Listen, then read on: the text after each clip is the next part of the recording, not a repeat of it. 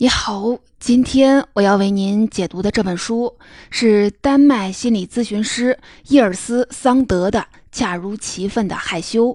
副标题叫做《高敏感者自我成长之路》。高敏感者是一群什么样的人呢？说白了，就是对外部世界高度敏感、心理啊相对脆弱的人。他们更容易受到环境的影响，还常常的会为此不堪重负。本书的作者桑德自己就是一个高敏感者，他是丹麦一位知名的心理治疗师。他的作品《高敏感是一种天赋》系列是引起了全球高敏感人群的共鸣，帮助无数的人走出了心理困境。根据他的研究统计，全世界大约有百分之二十的人是高敏感性格的人。这个人群有很多独特的优点。比如说，有活跃的想象力和更丰富的内心世界，能够感知到事物细微的差别等等。但是啊，相对应的，高敏感人格拥有者也拥有很多普通人所没有的苦恼和缺点。比如说，处在一个人数众多的公共环境里，还要进行社交活动时，高敏感者就会感觉自己的精神电量在快速的流失，哪怕整个社交环境的气氛让人感到快乐。他们也会选择尽快的抽身，回到自己的个人小世界里去回血。不仅如此，高敏感人群还有一个让他们苦难不已的问题，那就是共情能力过高，容易受到周围人情绪的影响。比如说，在人际的交往关系当中，外人发出的一点点的情绪信号，都会被高敏感人群无限的放大，而且还会归因到自己的头上。他是不是生气了呢？我是不是做错了什么呢？有些时候，高敏感人群甚至会希望自己的感知力迟钝一点，阻止这些过量的外界信号涌入自己的大脑。另外啊，高敏感人群还会竭尽全力的避免给他人带来不便和痛苦，也愿意花更多的精力去维持和他人的关系，哪怕这样做给自己的利益带来了持续的损害，让自己的精神能量倍加的损耗。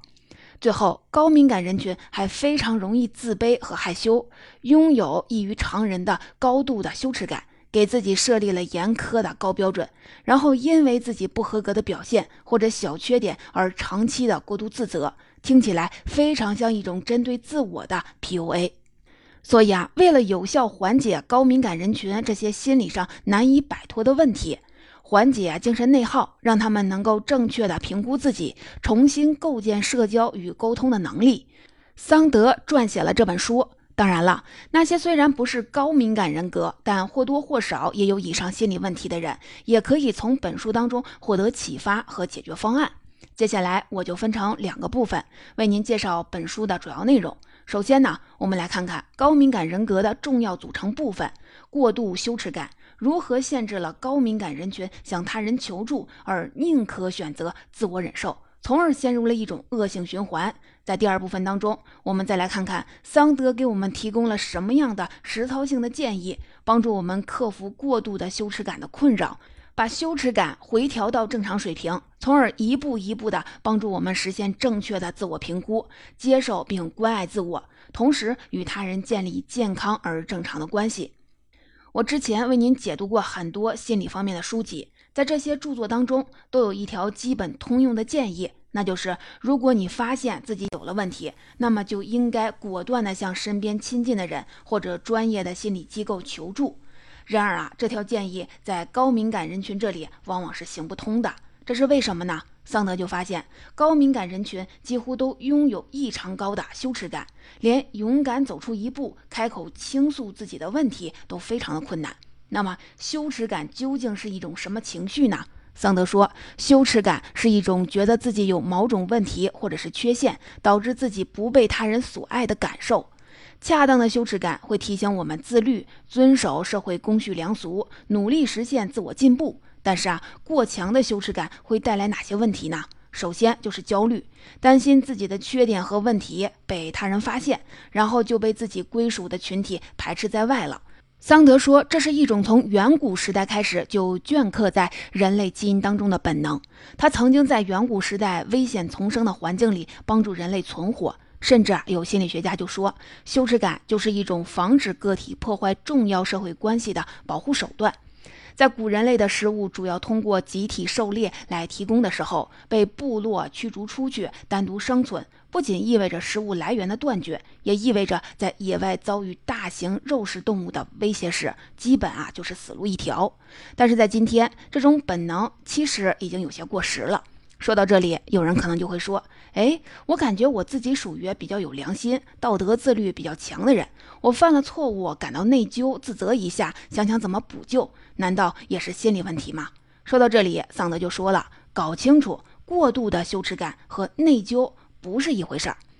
具体来说，内疚虽然和羞耻感确实有相似之处，但是请注意，内疚发生在我们行为确实违背了自己信奉的道德伦理准则的时候，而羞耻感往往和我们的行为无关。更重要的是，内疚感带来的是自我批评，是指向我们的行为。例如，我们在内疚时，会在内心自责说：“我干了一件糟糕的事儿。”但羞耻感，尤其是过度的羞耻感，却截然不同。它带来的自我批评，目标直接指向我们自身的价值，也就是说，它让我们内心发出呐喊：“我是一个糟糕的人。”所以说，过度的羞耻感打击的是我们的自我价值，而自我价值则是我们进行自我认同的基础。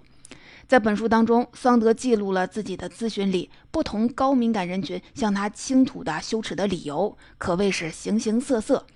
有体重稍微增加就引发外表焦虑的，有因为自己午睡习惯而感到羞耻，怕被同事看到的，有因为失业而感到低人一等，不想社交的，还有在受到不公平待遇后还要自我归因，觉得问题出在自己身上的。更有甚者，还有人会因为别人干了什么错事儿、蠢事儿，仅仅是因为自己在场了，就感到尴尬羞耻的。所以啊，桑德就说，羞耻感对于我们来说，就如同建筑内部的火灾报警器。适度的羞耻感能够帮助我们进行自我反省，实时进步；但过度的羞耻感就会像是一个出故障的警报器，时刻的发布虚假信号，不仅让我们时刻的陷入精神内耗，还可能大幅度的加剧我们的挫败感，消除我们进行自我改善的信心，让我们坠入一种死循环，更会带给我们许多健康问题。研究表明，高度羞耻感很可能会导致抑郁症和社交障碍等等。那么，是什么导致一部分人拥有了这种高羞耻、低自尊的人格特征呢？桑德在书中解释说，说到底还是和儿童到青少年时期成长的家庭环境密切相关。我们在婴幼儿时代的早期经历，对我们大脑思维和反应的底层逻辑具有决定性的作用。从出生后开始算的九个月内，是大脑神经元发育的黄金时期。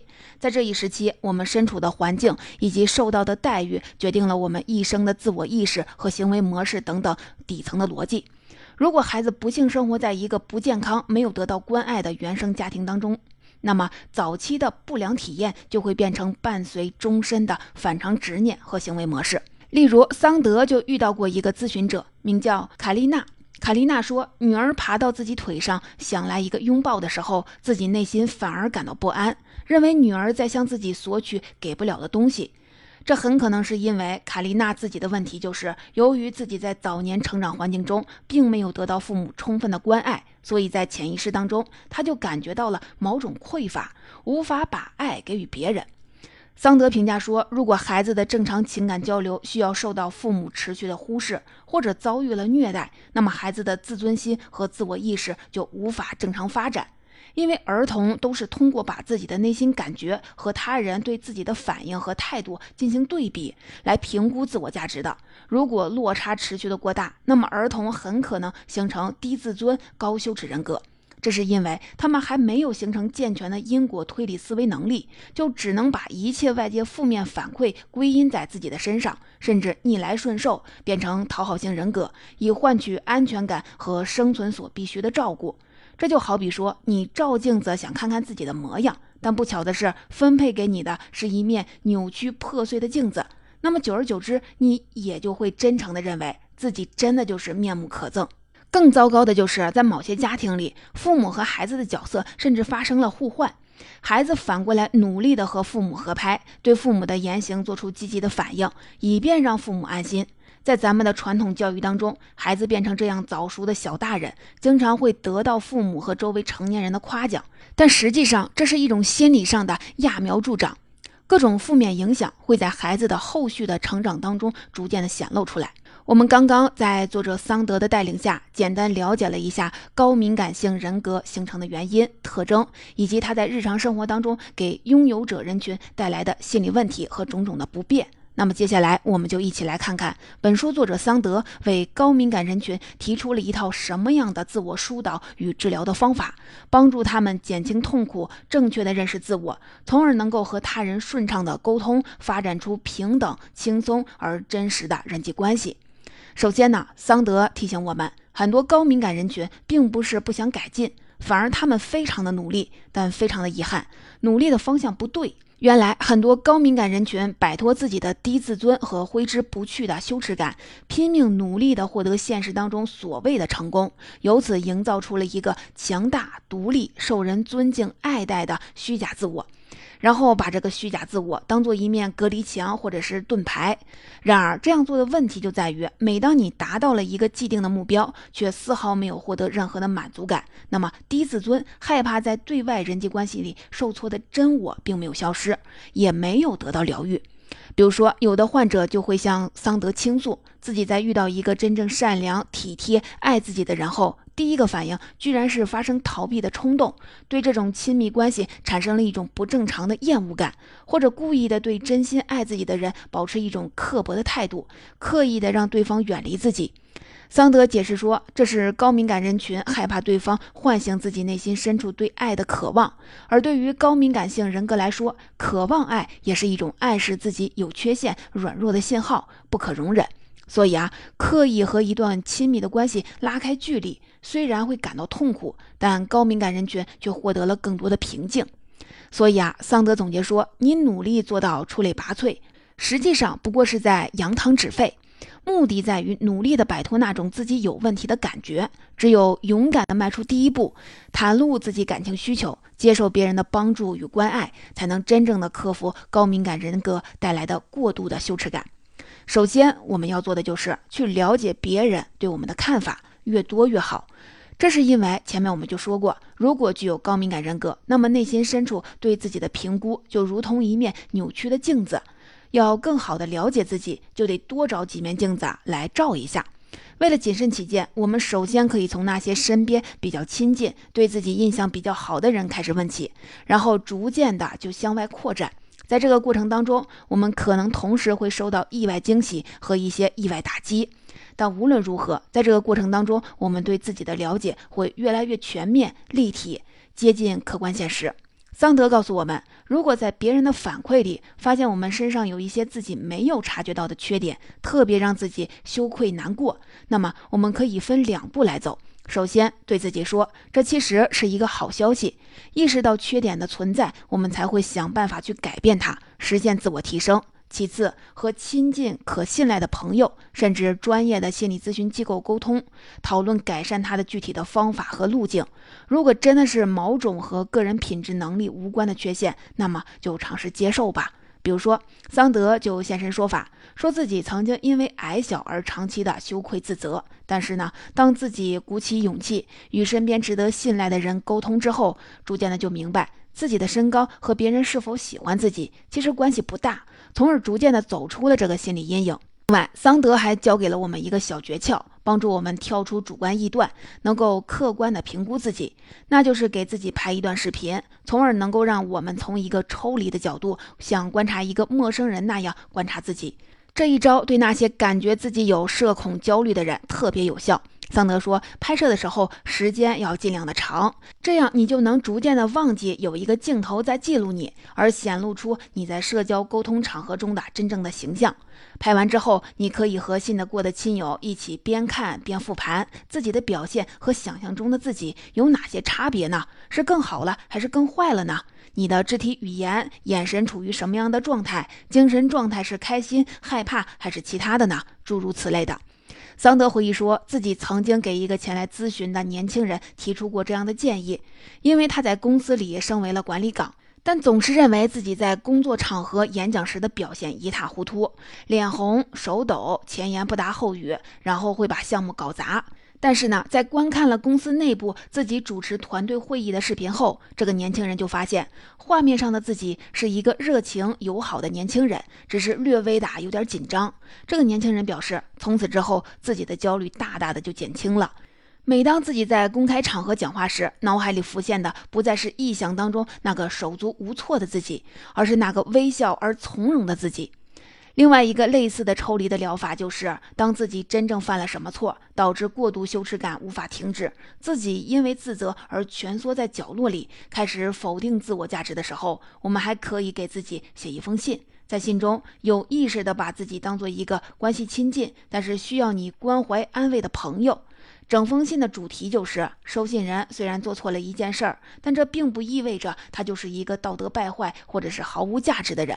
这样做的目的就是能通过抽离，激发那些高敏感人格拥有者对自己的正当的同情心。在书中，桑德就展示了一个名叫夏洛特的咨询者在自己的建议下写给自己的信。在信里，他就自己说：“亲爱的夏洛特，你因为没有团队愿意接纳你而感到羞耻。你陷入如此痛苦的境地，并不是你的错。这一切只是因为你过去和其他人有过很多不和谐的互动。如果这一切顺利，那么高敏感的你可以勇敢地挑战一下自己，尝试迈出一小步，走出自己的心理桎梏。”我曾经给您解读过一本如何应对尴尬的书，叫做《一旦你能放声的嘲笑自己，你就自由了》。里面有一个实操性的疗法，我个人认为，其实放在这里也非常的有效，那就是通过日常的系统训练实现情绪脱敏。首先呢，回忆一下自己在公共场合可能遇到的最尴尬、最令自己无地自容的事情。第二步，请患者想象一下，如果自己真的遇到了这件事儿，会怎么样呢？如果我们坚持反复的练习，就会发现，我们对于这个最坏结果的恐惧可能会逐渐的减轻。最后，我们可以在专业心理辅导人员或者是亲友的陪同下，在现实中进入这种场景来演练一下，然后就会发现，结果其实真的没有那么糟。在本书当中，桑德也提出过类似的解决方案。他说：“如果你因为过度的羞耻感而对人际关系发生了恐惧，那么你完全可以尝试在一个都是陌生人的环境里进行练习。你就会发现，你将迎来的并不都是嘲笑和羞辱，可能更多的是理解和共情。”